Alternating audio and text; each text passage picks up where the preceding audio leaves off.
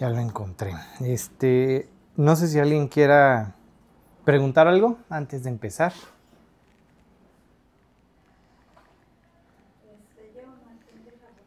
Sí.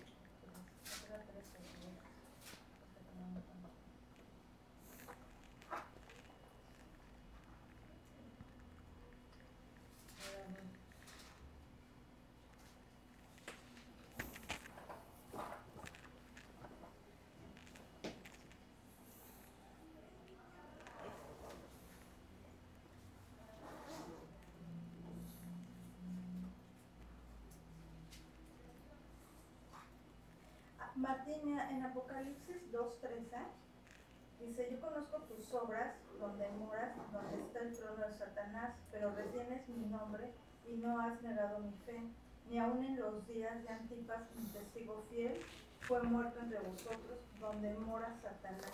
Aquí donde mora Satanás se refiere a un lugar en la tierra realmente físico, alguna ciudad, alguna...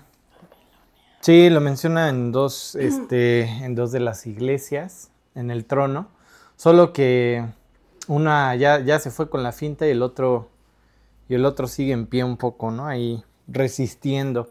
Simplemente se, se refiere a, así como Israel es el trono donde mora Dios, así, así tienes otros lugares donde moran otros Elohims con minúscula, ¿no? otros dioses con minúscula, otros poderes, otras... Y entonces esta representación de un imperio romano que, está acechando a los judíos y destruyéndolos, eh, es, a lo, justo a lo que se refiere. o sea, se está refiriendo a, esta idea de vivir en un lugar donde por hablar de Dios puedes perder hasta la vida.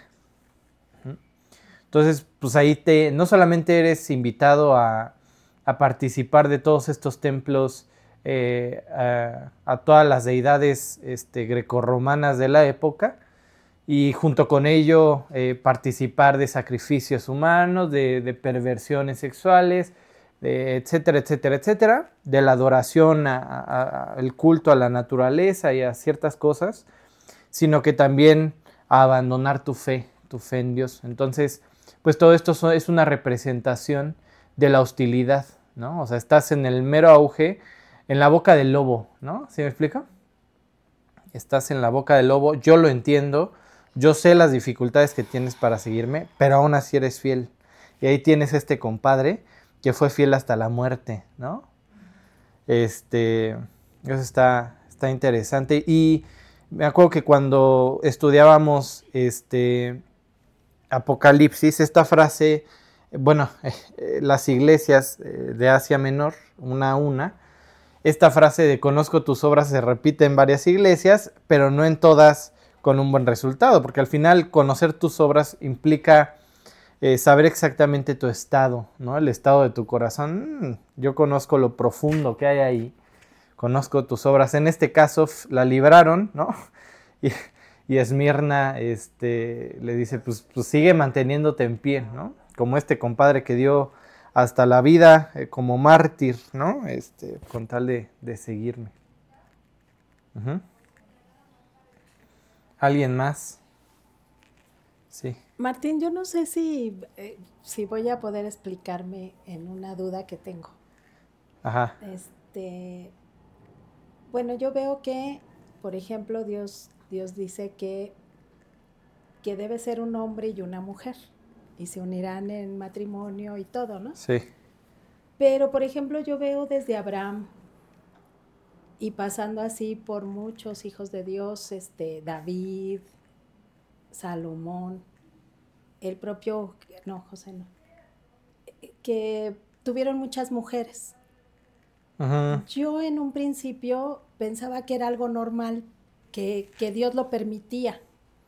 ¿sí? No lo permitía, sino que sí era y no que lo permitiera. ¿Sí? Mi duda es esa, o sea, ¿era válido en ese tiempo y ahora ya no? ¿O hasta que vino Jesús y ya dijo, es así? Pues, pues vamos a hacerlo válido de nuevo, ¿no? no, no, la respuesta es, este, volten a ver los resultados. O sea, esa es la idea. volteen a ver los resultados de estas familias. Hoy vamos a hablar de una de esas familias, vamos a seguir hablando de una de esas familias. Eh, la idea de estos compadres es que terminaron con familias completamente destruidas. Y ya, o sea, digo, la respuesta, pues básicamente es esa. O sea, no hay ningún caso en el que no genere broncas. No era el plan. No era el plan. En su mayoría, estos cuates eh, se adelantaban al plan de Dios. Ok, me vas a dar descendencia. Pero mi esposa es estéril, Dios, voy a echarte la mano. ¿no? Entonces agarro a fulanita, mengana, a la hermana, a, este, a la sierva, etcétera, y súmale, ¿no?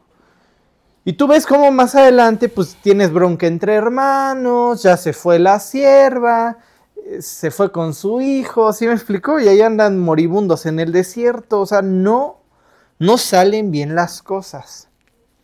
Oye, David, el, hombre conforme al corazón de Dios, pues sí, pero ve su familia, enterró a la mayoría de sus hijos. Vio una violación de su hija. ¿Sí me explico? O sea, Betsabé llegó al palacio para descubrir que ese hombre en realidad no valía tanto la pena para, para ser esposo. ¿Por qué? Porque no tiene una, tiene mil. ¿no? O sea, pues no ya no eres nada especial en el palacio. ¿no? Fue, un, fue un gran dilema, un gran problema en todas las familias que así lo decidieron. Dios no, no lo aprobaba en el sentido de, de, ok, órale, ¿no? ¿Cuántas quieres, no? Como tacos al pastor, ¿no? ¿Cuántos, cuántos lleva tu orden? Pues no va por ahí. Y tanto es así que, que ves este tipo de desastres. Ahora, también ves un Dios interviniendo en el asunto y se le presenta ahí este, a cada una de ellas cuando tiene problemas y pues sustenta y redime y da gracia y saca del problema, ¿no? Pues ahí tienes un Dios este, que arregla nuestras broncas, ¿no? Mm. Pero en mucho, en todos ellos se llevaron los resultados a la tumba, ¿no? Sobre todo ver una familia destruida, eso es tremendo. Y eso sigue pasando, ¿no? Piénsalo. Eh, cuando suceden adulterios actualmente, los que salen perjudicados usualmente son los hijos. Entonces ahí los tienes vagando, ¿no? Elige con quién te vas, ¿no? Son broncas que los marcarán de por vida y seguramente van marcando, irán marcando una senda eh, de perdición y, y de fracasos en sus vidas, ¿no? Eso es tremendo. Y bueno, que no se les olvide la segunda parte. La segunda parte es que Dios, Dios puede arreglar, Dios, Dios puede arreglar nuestro caos. Pero eso es independiente a, los frutos, ¿no? De nuestras decisiones. Entonces, bueno, este, a partir de ahora todos podemos tener tres. Y de ahí para arriba nada. No es cierto, ¿no? Algunos se la creen, ¿no? Y, atento, dijiste en el estudio. ¿Alguien más? Bueno, ahorita estoy leyendo el libro de Ezequiel y entiendo que es en gran parte profético, ¿no? Pero hay algo que a mí me hace como ruido y no sé. Hay profecías que yo sé que aplican literal. Me imagino que esto del valle de los huesos secos es literal algo que va a pasar, Pero también puede aplicarse como a la vida espiritual, de decir Dios quiere soplar en ti vida de alguna forma o cómo trabajar las profecías, no confundirlo como con promesas que podrían ser para tu vida también. Es que, es que todo en la Biblia eh, son, son, bueno, la mayoría de cosas son proféticas. Y el reto es dentro, es como estar estudiando Apocalipsis. O sea, es algo que intangible en el sentido de no ha pasado. Y por eso hay muchas cosas abiertas y muchas cosas como en veremos, ¿no? O sea, hay cosas que podríamos afirmar y no. Pero entonces el reto con cada estudio será, ¿qué me llevo de esto? Y eso es irremediable, o sea, porque al final de cuentas, aún a pesar de, que estás estudiando profecía, pues sí, compadre, te estoy hablando de que vas a tener guerra y que vas a tener un campo lleno de escombros, eh, de, seres humanos muertos, pero soy el único que puede revertir el caos. Y ahí, aunque tengas un montón de huesos apilados, yo puedo agarrar y como en Génesis soplar aliento de vida y órale, de nuevo, órale, a vivir, ¿no? Este, y, independientemente a que, que también es importante a qué guerra se está refiriendo, a qué momento histórico de Israel se está refiriendo, en qué momento, como veremos más adelante, Dios agarra sus triques y la gloria de Dios abandona el templo, ¿no? Este, ¿En qué momento pasa todo esto? Es muy importante, sí, porque nos da un contexto. Es como estudiar la serpiente que levantan eh, en el desierto cuando son mordidos. Es como estudiar eso. Es muy importante el contexto porque si no solamente vas a pensar en Génesis 3 y en la serpiente de Génesis 3 y vas a decir, oh, oh, aquí hay poemas, ¿no? Poema, poema, porque no sé explicarte cómo hay una serpiente que representa sanación, ¿no? Entonces el contexto es muy importante. Pero voy a algo. El reto para nosotros es, en medio de esto, es, estás profetizando la caída de Israel, estás profetizando destrucción de cierto grupo este, o este, cierta casa de Israel, ¿no? Alguna tribu, no sé, ahí cuando habla de Dan o de, otros, de otros, este, de otros más, ¿no? Tenemos el mismo corazón, tenemos eh, las mismas capacidades para agarrar nuestras vidas y vivir a nuestro antojo. Entonces, ¿dónde termina la vida de alguien que desobedece? ¿no? de alguien que se resiste a entregar su vida, a cambiar, a enfrentar. Entonces es un reto, o sea, sí, véanlo desde todas las ventanas, eso va a ser muy bueno, entenderlo, a ver, ¿en qué momento de la historia pasa esto? ¿Qué, qué pensaba eh, el pueblo en este momento? ¿Qué, ¿Qué hizo el pueblo cuando recibió estas palabras? ¿Qué pensaba en ese momento? ¿Cómo estaba su corazón? Y de ahí en fuera lo demás será enfrentar tu vida y, y eh, como dice un versículo, mirar a cada cara descubierta en la perfecta ley. ¿no? Y eso hacer que, uh, ya me salió otro barrito, ¿no? Ya se me está enchuecando este, la sonrisa, pero para abajo, ¿no? No sé. Al final es el reto, a pesar de lo complejo de la lectura, encontrar qué me llevo. ¿Se acuerdan que platicábamos de Judá? Me estoy adelantando, pero platicábamos de Judá y de esta historia extraña que se encuentra ahí este, sobre su comportamiento. Creo que era Génesis 38, no, recuerdo bien el, el, pasaje y me lo dispensan. Pero bueno, ahí tú tienes esta historia con Tamar. ¿Dónde más sale Tamar? Hija de, hija de David. En Mateo, en la, en la genealogía. ¿Por qué? ¿Por qué? Y aquí es, donde digo, voy a llegar a algo, porque al final de cuentas, este, es, estos cuates, eh, todos los que aparecen en, Mateo 1 no tienen vidas ejemplares. Y ya tal, que era esposa de tal, pero lo mató David. Y ahí anda en Mateo, ¿no? Y lo explica así, ¿no? Y Raab, la, la, ramera, ¿no? También anda por ahí, ¿no? ¿Qué está pasando? ¿A dónde queda esa, a dónde llega esa genealogía? ¿A dónde llega? Exactamente, a Jesús. Te está enseñando el caos y te está enseñando cómo se arregla. Entonces, podrías estar pasando por Mateo, no es profético en el sentido de, pues no te está mostrando nada futuro, te está hablando de genealogía, pero pues te lo podrías brincar sin pensar en nada, en nombres y ya. Entonces, el reto en cada versículo que pasemos de la Biblia es ese. ¿Cómo Dios está arreglando el caos con esto que estoy leyendo? ¿Cómo Dios sigue cumpliendo su propósito de salvación de misericordia en esto que estoy leyendo.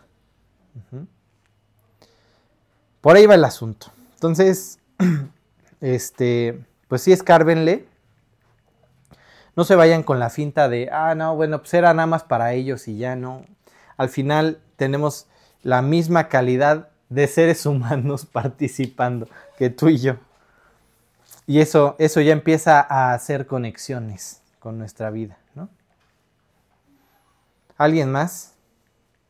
Ahora, ¿qué, qué suma más? ¿Ver hacia atrás o ver hacia adelante? Yo creo que ver hacia atrás para tomarlo como base y evitar cosas de futuro. Exacto, exactamente, exactamente. De hecho, la invitación, un rabino, un rabino te va a invitar a eso, ¿no? Eh, dice, dice, dice un versículo. Hoy mi hámster anda dormido, ahorita lo despertamos, pero este, no recuerdo exactamente el versículo, pero dice, eh, párense y vean la senda antigua. Párense sobre el camino y analicen la senda de los edificadores, de los que estaban antes. Esa, va a ser la invitación siempre. Entonces, ¿sobre qué bases llego hasta Ezequiel? ¿Sobre qué bases llego hasta el exilio? ¿no? Va a ser una buena herramienta para, para analizar lo que está sucediendo. Ahora, queda prohibido agarrar sus conceptos de la actualidad y leer la Biblia. Eso sí, no, ¿no? O sea, como de, uy, el feminismo aquí estaría súper enchilado, ¿no? Etcétera. Ese tipo de asuntos. Eso cuídenlo, ¿no? O interpretación, eso, eso lo llevará a interpretaciones muy personales, ¿no? Entonces, cuando vean ahí a un, a un Dios diciéndole a Saúl, ve y aniquila, extermina a toda esta región, van a decir ustedes, oh, oh, más, ¿no? ahí va a ser una bronquilla porque pues no tienes el contexto. ¿Cuál es el contexto? Ahí hay sangre impura. Hay mezcolanza rara, tienes gigantes, obviamente tienes sacrificio eh, humano, la la la la la y súmale a la lista, ¿no? Bueno, vayan buscando sus herramientas, pero siempre partan. y eso es lo que intentamos hacer con Apocalipsis. O sea, nos podríamos ir a futuro. Y a veces le, suelto, mi, maestro siempre que nos dice así historias, hace poco nos mandó un video buenísimo que les mandé ahí en el grupo de discipulado, de, las vacunas y porcentajes y cómo un grupo de personas está juntando para hacer una demanda a ciertos políticos este, eh, a nivel mundial, demostrando que el COVID no mata que tiene una tasa de recuperación del 99.7% y que en realidad los procedimientos, traqueotomías, la, la, la, cosas que no eran necesarias fueron lo que depuraron. Bueno, ya me estoy yendo más, pero a eso le llama gummy bears, ¿no? O sea, como, como tu aperitivo, tu dulcecito, ¿no? Tu dulcecito. Este, pues nos podríamos ir estudiando Apocalipsis así, ¿no? Con dulcecitos. A ver, yo pienso que la marca tiene mucho que ver con Neuralink, ¿no? porque de alguna forma estos cuates van a borrar de sus cabezas la idea de Dios. Y sí, en la cláusula, en la cláusula de firma va a venir, este, niegas a Dios rotundamente para el resto de tu vida. Sí, marca. Órale, ya. Nos dio permiso para borrar a Dios de sus pensamientos. O la bestia, o, o más bien este, eh, este, la imagen desoladora que de pronto cobra vida y tú ya ves chat GPT eh, o estas imágenes que ya tienen prácticamente vida propia y conciencia. Y dices, ¿puede conectarse? Pues puede ser, empezar a hablar así. Pero da mucho más valor ver hacia atrás y ver lo que estaban pensando. Y por ejemplo, ahorita vamos a seguir viendo Apocalipsis 7 y vamos a contrastarlo con Ezequiel 9 y vas a ver cómo está tomando sus ideas de ahí. Y aquellas ideas inconclusas en Ezequiel se van contestando con Apocalipsis 7. Entonces, suma más ver hacia atrás. Bueno, ya son herramientas que puedes ir ahí ejercitando. Por eso los que ah, eh, conozco personas que solamente han leído el Nuevo Testamento, terminan y vuelven a empezar el Nuevo Testamento. No se arriesgan a meterse al antiguo. Qué flojera, genealogías, y la, conozco a, un par de personas así, de lo que se están perdiendo, porque inclusive Jesús no, no viene a, él mismo lo dice, a desechar la ley y los profetas, no, viene a cumplirlos y no enseña nada nuevo. todo lo que hace lo cita. Todo lo cita del Antiguo Testamento, todo, absolutamente todo. Solamente ahí tienes un, no sé, este, Mateo 24, por ahí hablando de, los tiempos que están adelante. Pero todo lo demás son citas del Antiguo Testamento. Entonces, acompañen siempre su lectura. Va a ser de mucha relevancia que estudien bien el Antiguo y entonces eso les hará entender el Nuevo. Eso va a estar interesante. Pero bueno, ¿quién más? ¿Nadie más? Bueno, este, este estudio le puse y será su siervo para siempre. Vamos a seguir con este grupo de 144 mil, pero yo me, yo me quedé con una sensación, no, no, y no quiero que se la lleven ustedes. Este grupo de 144 mil no estaban acá en la pari del mundo, y Dios agarró y dijo, necesito 144 mil compadres, así que vénganse y, sellito, ¿no? Como a vaca, ¿no? Este, marcando, no, hay algo especial en estos cuates, que decidieron ser de cierta forma siervos para siempre, con una decisión en el corazón. Hay muchos detalles en estos versículos de Apocalipsis 7, hay muchos detalles, vamos a ver las, las ¿Por qué eh, hojas de palma? ¿Por qué están vestidos de blanco? ¿Dónde están estos cuates? Y tienes este grupo de personas que conforman todo Apocalipsis 7, los 144 mil y los, los, los, que están de pie de toda lengua y nación con vestiduras blancas delante de, del Cordero, delante de Dios, ¿no? Entonces, eh, esto está interesantísimo, yo les decía, y esto no hay que olvidarlo, este capítulo es una pausa para decir, mi misericordia sigue. Mi esfuerzo por atraerlos hacia Cristo sigue, ¿no? Eh, y, eso, eso, representan estos 12 mil de cada tribu. Eso representan. Vamos a, a leer Deuteronomio 1.11 y representan a un Dios que no se da por vencido, ¿no? Veíamos Dios termina lo que empezó. Y estos hombres de Apocalipsis 7, estos hombres representan eso, un Dios que termina lo que empieza. Y esos versículos de Dios comprometiéndose contigo en decirte que va a terminar la obra que empezó es muy cierta. Y entonces Dios agarra de nuevo a un grupo que estaba en la banca de Israel y lo, lo trae de nuevo. Si yo te dijera 12, piensas en las 12 tribus. Pero ¿por qué 144 mil? ¿Por qué 12 mil? Porque Dios está sobreabundando en su promesa. Está contestando mucho más abundantemente de lo que pensabas, ¿no? Deuteronomio 1.11. Jehová Dios de nuestros padres os haga mil veces más de lo que ahora sois y os bendiga como os ha prometido. Mil veces más. Y entonces tienes 12 por mil, 12 mil de cada tribu. Porque Dios contesta así, en sobremanera, ¿no?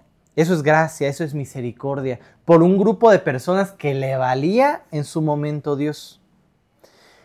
¿Qué representan estos 144 mil es lo mismo que, o bueno, tiene sus diferencias, pero en el trasfondo es lo mismo que Pentecostés. ¿Qué es Pentecostés? En algún momento lo estudiamos.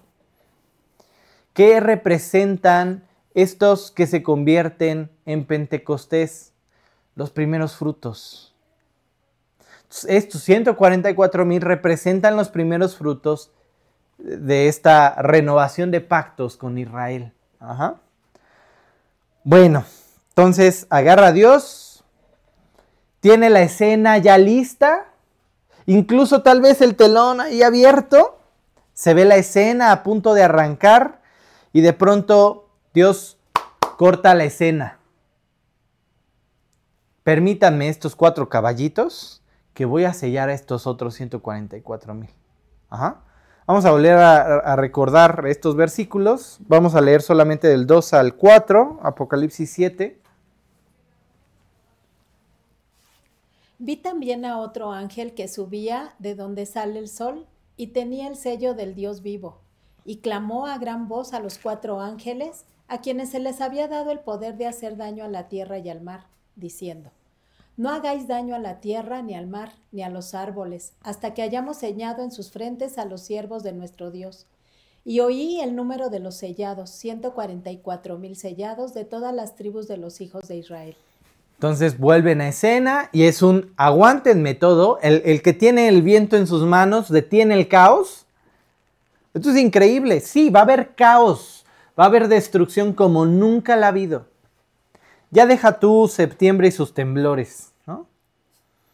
A gran escala. Qué increíble. Pero tienes a un Dios que sigue en control.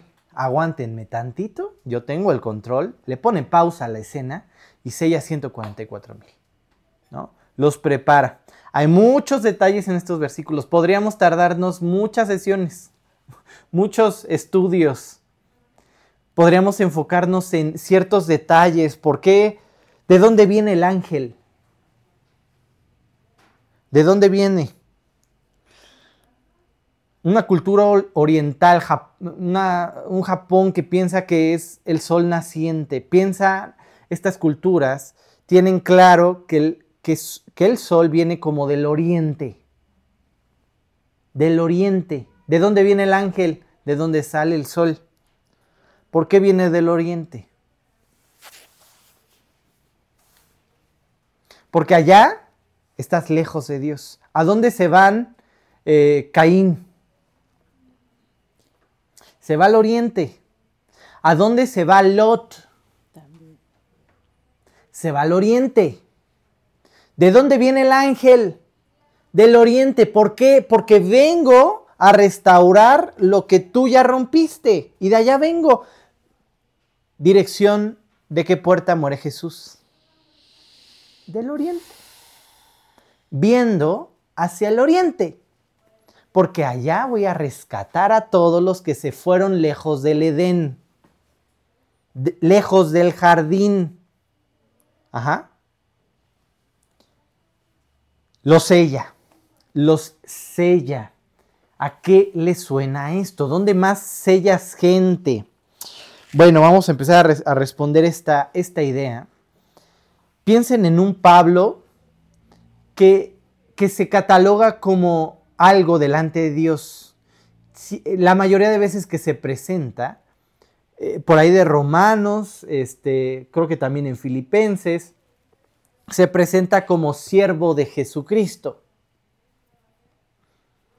Y hay gente que se ha puesto a hacer cuentas del tiempo que estuvo ahí este, aprendiendo de su Dios. Y cuenta estos seis años que en la cultura judía tenía que estar un siervo siendo eh, siervo de su Señor. Y al séptimo día, al séptimo año, como el séptimo día de descanso, hay un descanso no solamente de toda la tierra, después de cosechar y cosechar y cosechar, sino que también todos los siervos eran, e, eran hechos libres. La idea con un Pablo que sigue diciendo que es siervo de Jesucristo es, ya pasó mi tiempo de ser siervo, pero yo quiero seguir siendo siervo. Esto era lícito en la cultura, era muy mal visto por ahí de Igual y, igual y me aviento un, un, triple aquí, pero creo que es Isaías 34 por allá, o 54. Se los debo. Pero hace una exhortación contra mantener a, tu siervo atado a ti más de seis años, en contra de su voluntad. ¿Por qué? Porque eso hacen los demás. Ellos no tienen empatía. Les vale la vida del siervo, les vale la vida del otro en general. Tú no, Israel, tú no te vas a comportar así. Al séptimo año lo liberas y no hay otra. Y después les dice, yo soy el juez de la viuda, la que tienes que ayudar, del desvalido, ¿no? Del siervo. Yo soy el juez, yo me voy a encargar. Así que aguas, ¿no? Entonces, pero había una pauta había una pauta, si el siervo consideraba que vivir en las manos de su Señor era una delicia, podía ser marcado para que el resto de su vida le perteneciera a su Señor. Vamos a leer Éxodo 21 del 5 al 6. Y si el siervo dijere, yo amo a mi Señor, a mi mujer y a mis hijos, no saldré libre. Entonces su amo lo llevará ante los jueces y le hará estar junto a la puerta o al poste, y su amo le horadará la oreja con lesna, y será su siervo para siempre. Y ahí tienes a un siervo que es siervo por decisión, no por necesidad. O sea, no en el sentido de, eh, pues no tengo de otra. No, el compadre le encanta vivir sirviendo a su Señor y decide ser marcado. Ahora, siempre tienes este contraste en Apocalipsis, dos grupos de algo. Vamos a ver este grupo de personas con con sus túnicas blancas, de toda tribu, lengua y nación, de pie delante del trono, alabando. Pero también tienes este otro grupo de personas con el que terminamos el pasaje anterior, Apocalipsis 6, que están de pie delante de Dios, pero que le ruegan a los montes que caigan sobre ellos. Tienes un contraste. Así también tienes un contraste con el sello, que siempre es utilizado, por lo menos en Apocalipsis, para hablar de un rol, pero también de guardarlos. Y tienes este otro grupo que por lo menos en Apocalipsis, esta otra palabra, la marca, creo que en la siguiente puse ambas palabras en el griego, eh, es fragizo y jaragma. Igual hice trizas el griego, pero no creo que nadie me regañe, pero al final son palabras diferentes. Usualmente en Apocalipsis, cuando escuches marca, habla de condenación, de problemas. Ajá. Y cuando escuches sello, habla de ser guardados. Ajá. Entonces tienes un grupo, dos grupos de personas, un contraste, unos marcados y otros sellados. Ajá. Unos sellados por el espíritu, otros marcados por la bestia. ¿Ok? Bueno, le era lícito para un judío marcarse, tatuarse algo? No. Tú te encuentras en Levíticos esta prohibición. No se pueden tatuar nada ni ser marcados. Aquí hay una excepción. Aquí hay una excepción, un pequeño agujero que demostraba su fidelidad a su Señor.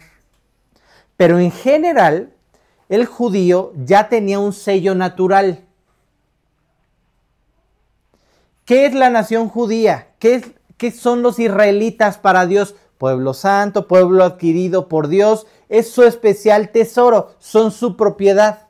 Ajá. ¿Cómo los identifica? ¿Cuál es el sello por naturaleza? ¿Qué hace la diferencia entre las otras tribus?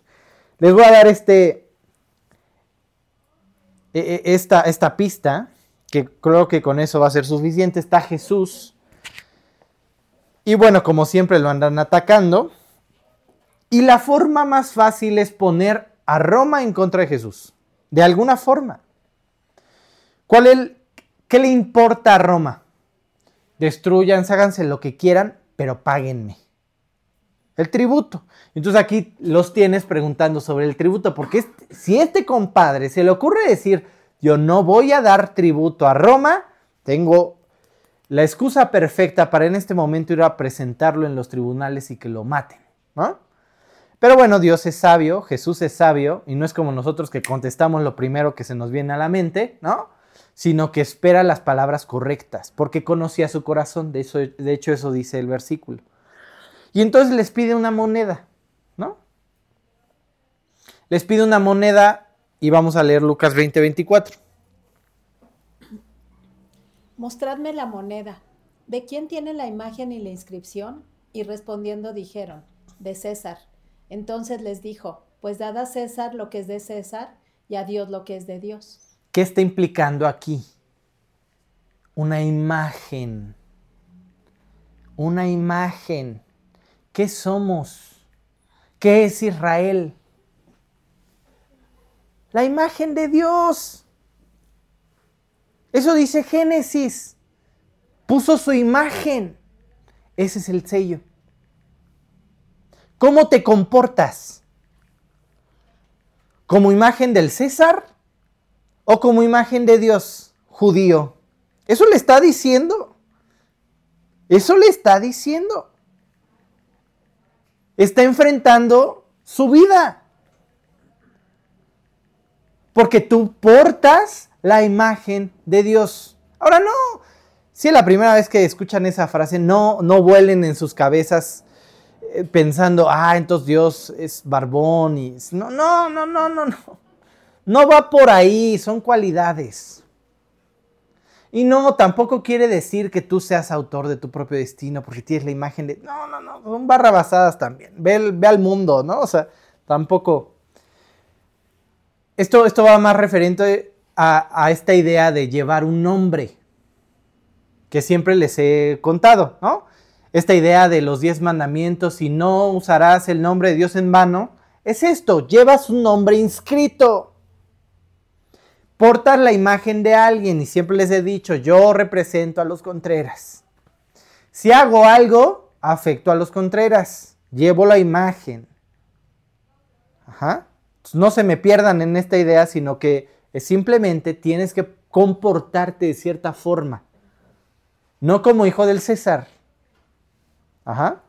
Sino como aquel que porta la imagen de Dios. Entonces, Israel no necesitaba un sello como tal físico. ¿Por qué? Porque ya portan la imagen de Dios. ¿Cómo se comportan ustedes? ¿Cómo me comporto yo? ¿Como portador de la imagen de Dios? Bueno, ¿qué implica que vuelva a traer a escena estas doce tribus? Obviamente, de parte de Dios es gracia y misericordia, por supuesto. Ya al final cerraremos seguramente con eso. Pero en este momento también implica una entrega para servirle. Estos 144 mil tienen algo en el corazón. Quiero servir a mi Dios por la eternidad. Hazme un agujerito en la oreja que me, que me marque para la eternidad de que soy de mi Dios. Ajá. Bueno, se menciona unas 14 veces la palabra sellar eh, en la Biblia en este sentido, en este sentido de guardar, de cuidar, de agrupar. Vamos a leer un par de versículos, 2 Corintios 1, 22. El cual también nos ha sellado y nos ha dado las arras del Espíritu en nuestros corazones.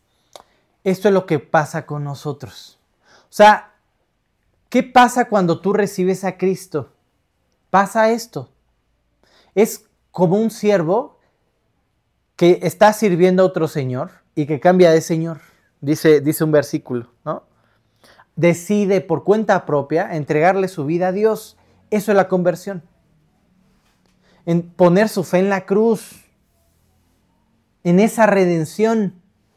Y entonces Dios, el Espíritu Santo, lo sella.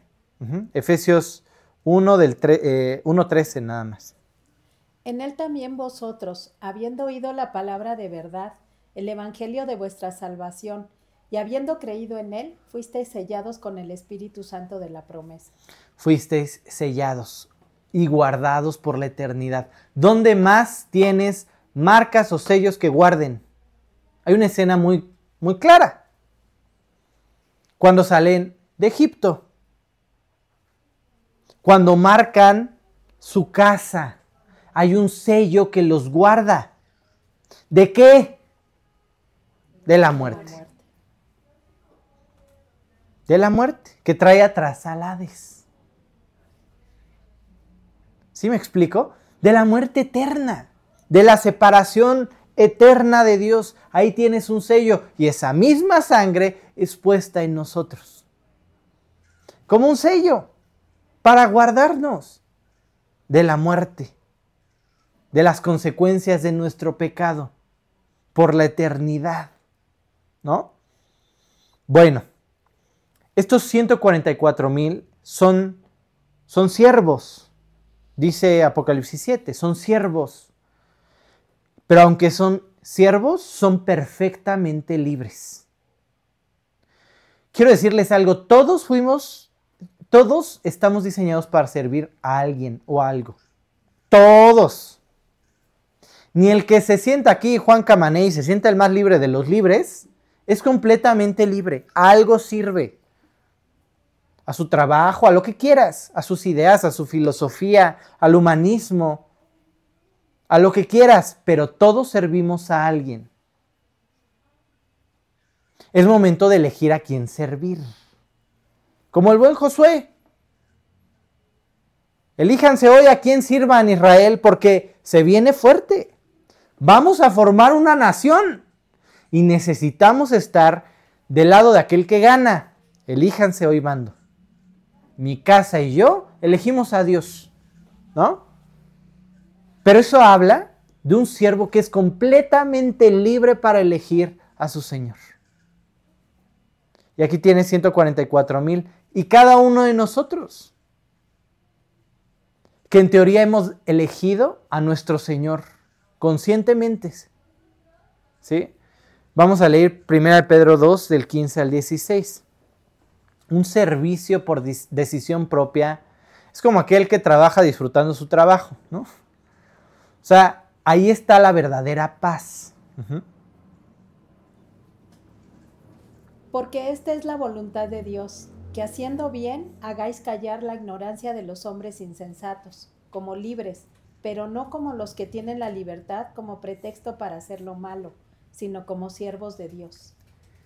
Libres para elegir siempre obedecer a Dios. Y ese tipo de libertad que no avergüenza. Siempre mi maestro habla eh, de una frase, ¿no? Que es muy ejemplificativa para esto, ¿no? Piensa en aquel que le preguntan, oye, ¿por qué no tomas? Ay, no, ya tomé mucho en toda mi vida. ¿Por qué no tomas? Quiero agradar a Dios. Porque no es correcto. No escondas a tu Señor. No escondas a quien obedeces. Se supone que eres libre para hacerlo, para que tú elegiste a tu Señor con libertad. Síguelo así, pero no escondas a tu Señor. Presume a tu Señor. Estos cuates que decidían horadarse la oreja, seguramente ahí en las plazas, cuando llevaban a los chamacos al parque, ¿no? Como, como las nanas, ¿no?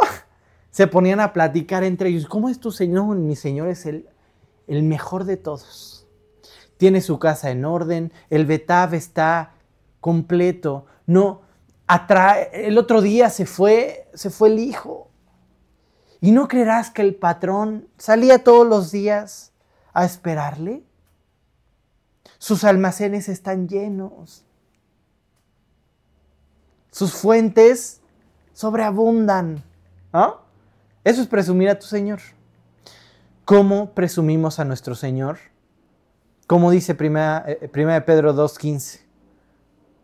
Haciendo el bien, hacemos callar la ignorancia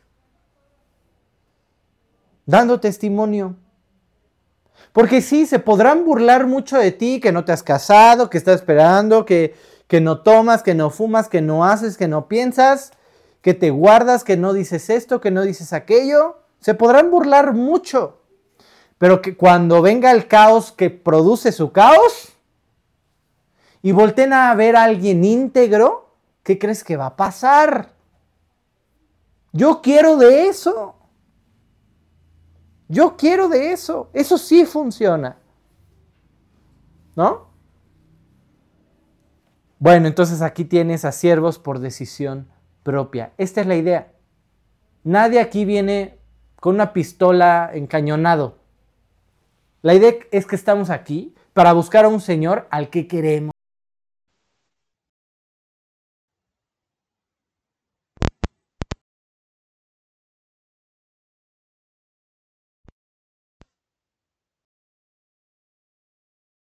por sus hermanos, huyendo y, enterrando a cada uno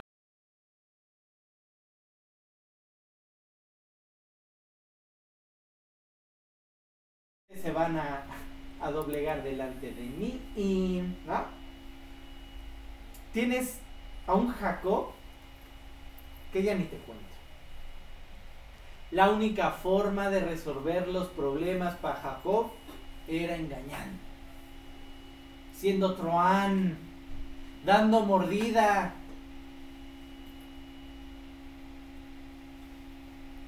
Y este cuate tiene a 12 fichitas. Y era obvio que fueron unas fichitas. Ve al papá. Y mira, no es, no es como quien juzga.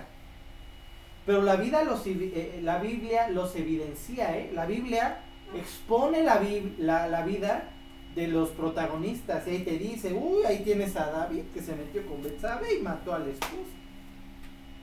Y súmalo. Es la propia Biblia la, la que expone sus vidas. Y ahí tú tienes a Jacob tratando de transar a su suegro y luego el suegro tratando de transarlo a él y luego se transó a su hermano. ¿Sí me explico? Y tenía miedo pues por su vida cuando venía su hermano de lejos.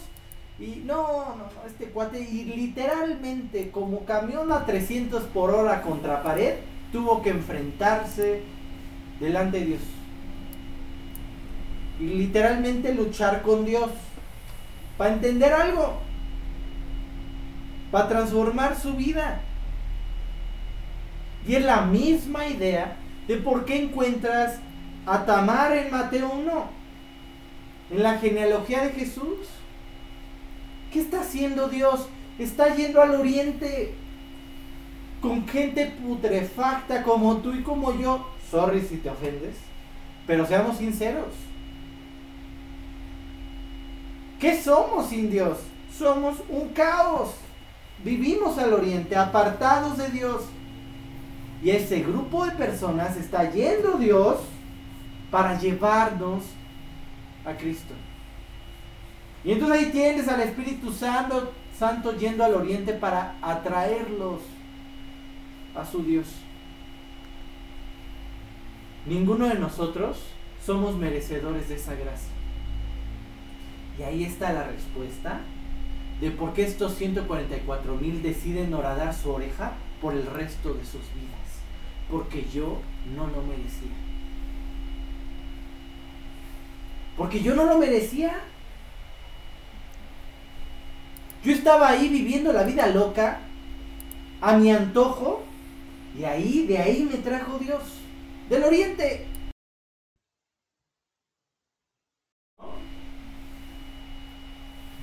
Entonces, pues sí, tienes gente necesitada que en cierto punto fue sincera con Dios. Y es lo único que necesitan. Eso es lo maravilloso de la gracia y de la misericordia. Completamente inmerecido. Oye, ¿la salvación se pierde? Pues ahí está la respuesta de por qué no. Ahí está la respuesta de por qué no.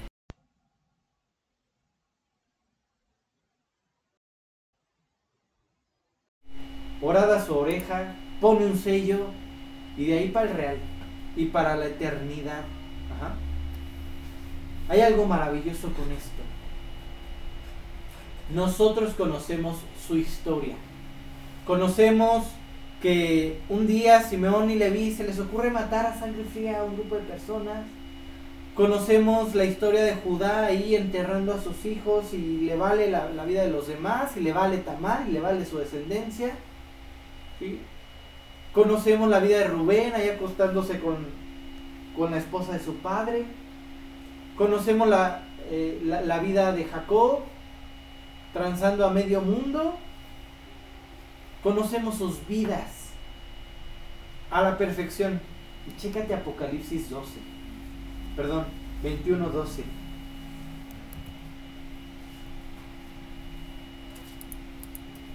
De pronto estamos en la eternidad, ¿no? Y nos toca entrar por la puerta de Rubén. A ver, Apocalipsis 21, 12. Tenía un muro grande y alto con doce puertas, y en las puertas doce ángeles, y nombres inscritos que son los de las doce tribus de los hijos de Israel. ¿Tú por cuál puerta entraste? ¿Por la del asesino? ¿Por la del violador? ¿Por la del secuestrador? Qué increíble que Dios pueda tomar vidas tal cual están, tal cual somos, y poner sus nombres en una ciudad celestial. En las manos de Dios, como Señor, tu vida tiene esperanza. No importa de dónde vengas, todo lo que has guardado,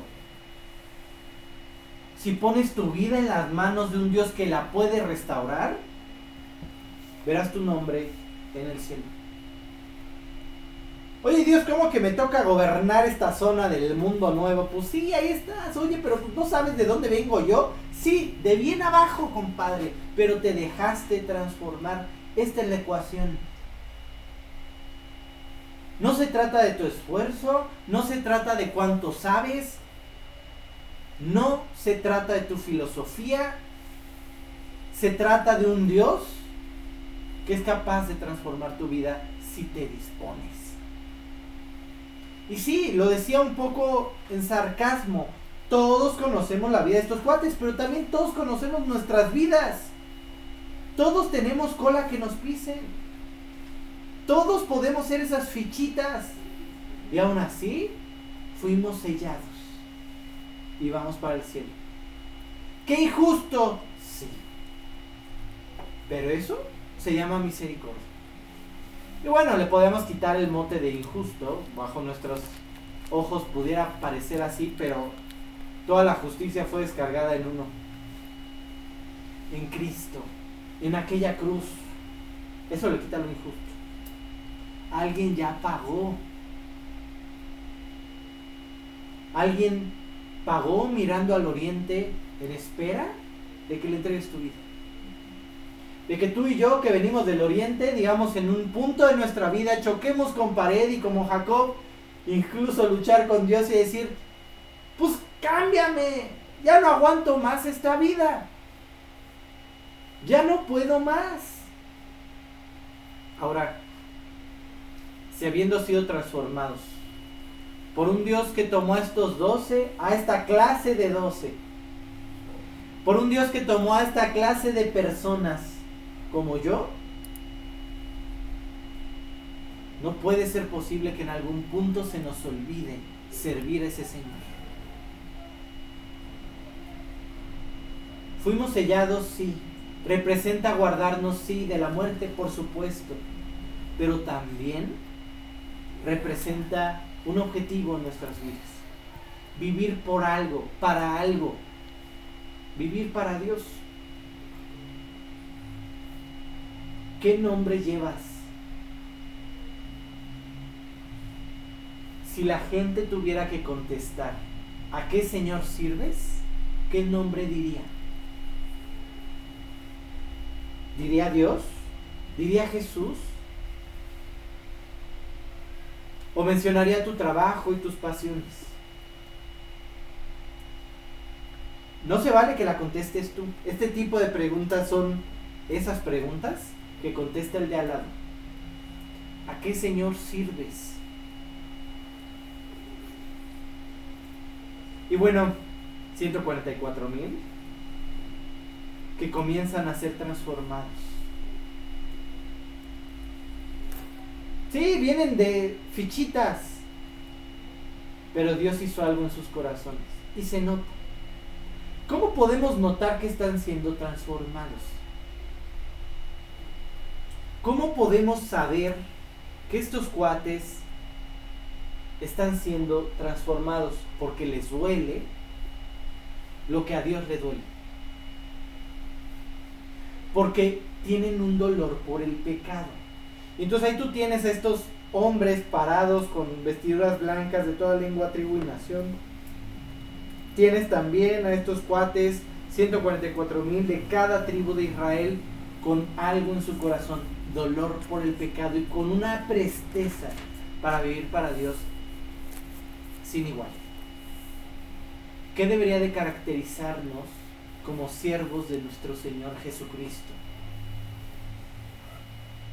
El mismo dolor por aquellas almas que se están yendo al infierno.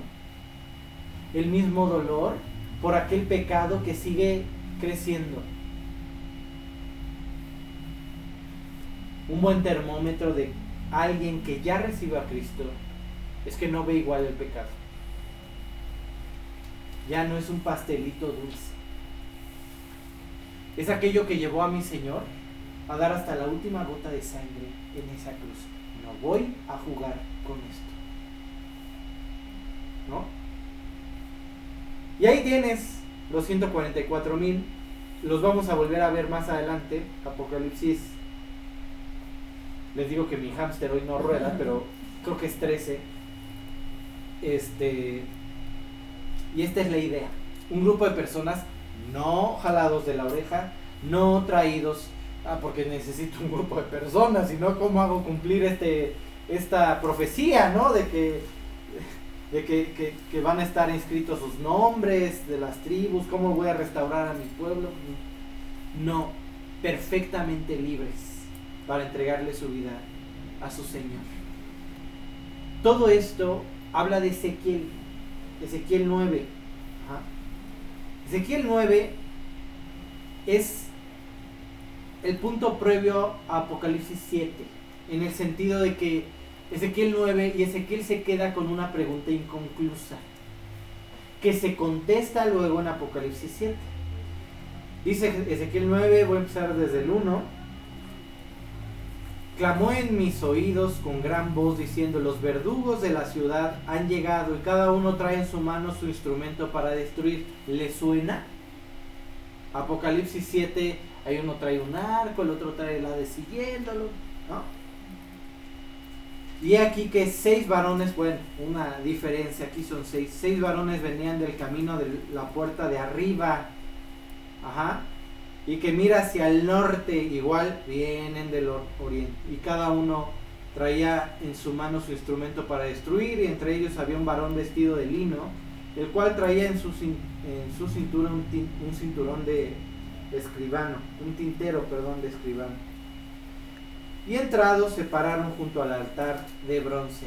Todos desfilan delante de la presencia de Dios. ¿Mm? Ahí está un Dios en.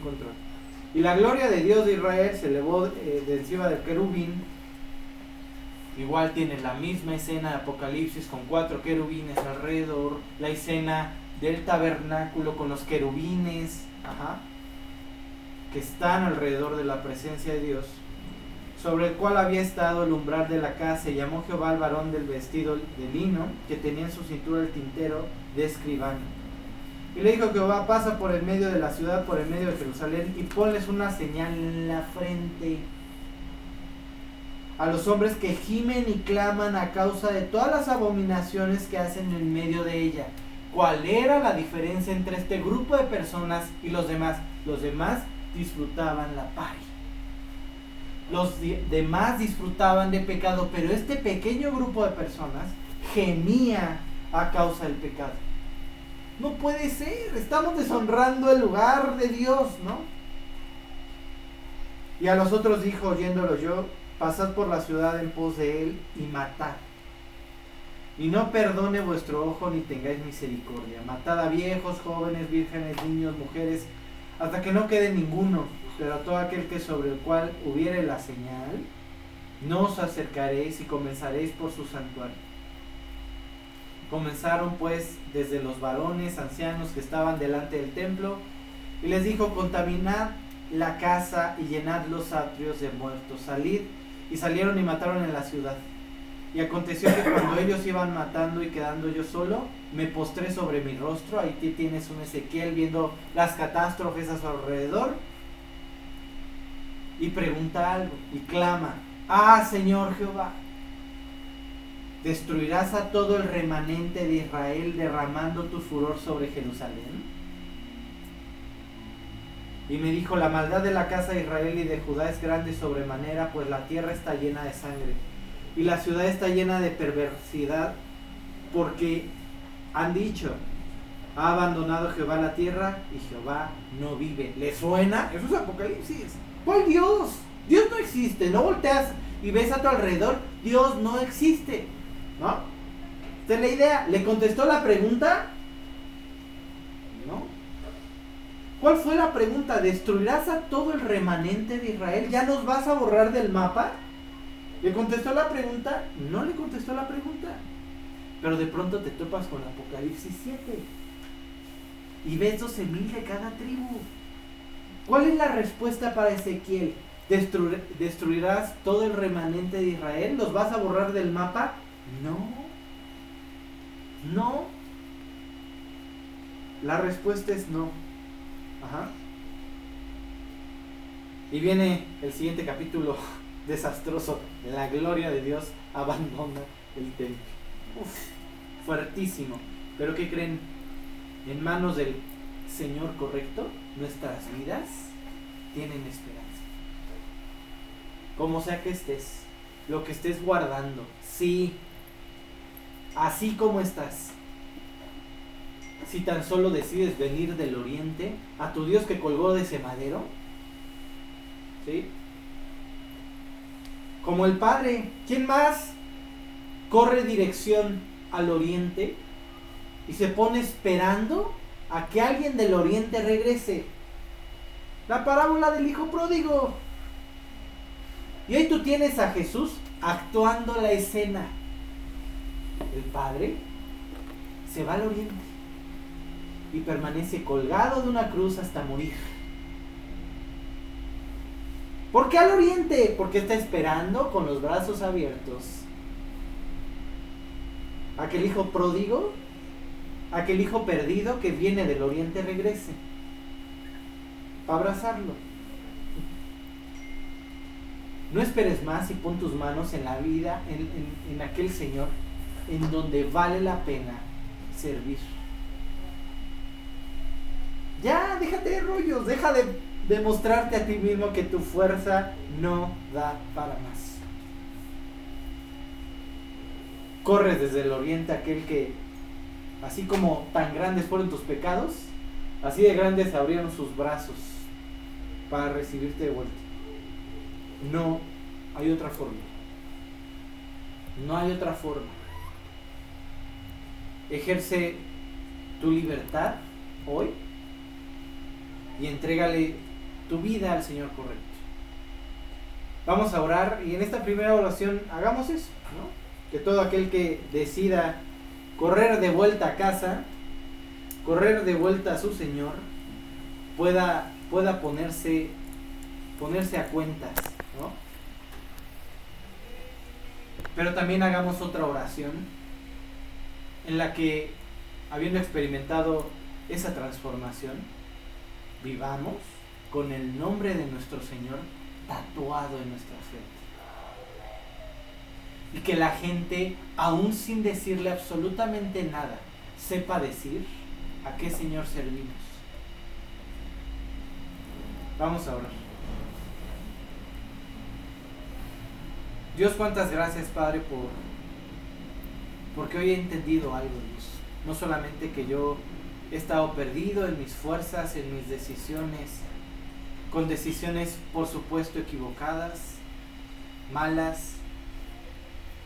Hoy quiero pedirte perdón. Quiero regresar de ese camino lejano a donde me fui yo por mi propia cuenta.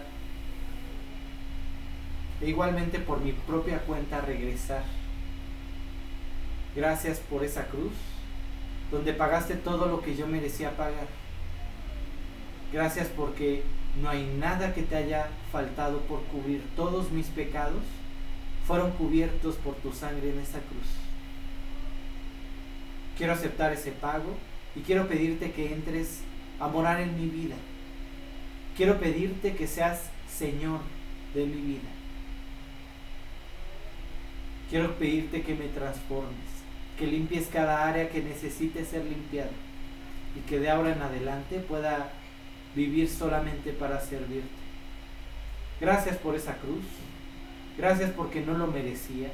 Y así como este grupo de 12, pues yo también tengo muchas cosas que contar, Dios, pero aún así tu gracia sobreabundó. Tu misericordia, Dios, sobreabundó. Gracias por hoy toparte conmigo y transformarme. Dios, a los que hemos experimentado esta transformación, ¿cuántas veces se nos ha olvidado al Señor que servimos? Dios, no hay mejor forma de agradecerte lo dado en esa cruz, lo hecho en esa cruz, Dios, que entregarte nuestras vidas. Nos compraste con tu sangre. No lo merecíamos y aún así decidiste subirte a ese madero y entregar tu vida por cada uno de nosotros. ¿Cómo no te habríamos de dar nuestra vida a cambio? Y no es que siquiera lo exijas, pero es lo mejor para nosotros. Es lo mejor para nuestras vidas. Que tú, que tú las tengas en tus manos. Padre, que cada una de nuestras acciones, que cada una de nuestras decisiones solamente le grite al mundo de quiénes somos y a quién servimos. Que como embajadores sepan cuál es nuestro país de origen. Te pido todo esto solamente por Cristo Jesús y para tu gloria. Amén. Hay una frasecilla ahí que utilizan mucho. No me encanta porque luego ya Narnia se, pone muy raro, pero hay una frase con Eslan que dice este eh, qué, tan bueno es acercarse a un león rugiente, ¿no? Este, este, le dice, pues a veces duele, pero es lo mejor, ¿no? A veces duele, pero es lo mejor. Pero bueno, al final decidan por eso, por decisión propia, servir al Señor que entregó su vida a cambio. Allá afuera, servirle al mundo no ha dado nada por nosotros, ¿eh? no ha dado nada por nosotros. Solo hay un Señor que sí. Y a ese es al que debemos servir. Bueno, no sé si alguien quiera este, preguntar algo. ¿No? Bueno, este, pues que Dios los bendiga. Si quieres, eh, ahí cerramos. Solamente para preguntarles, eh, digo, yo no había considerado no dar el próximo estudio.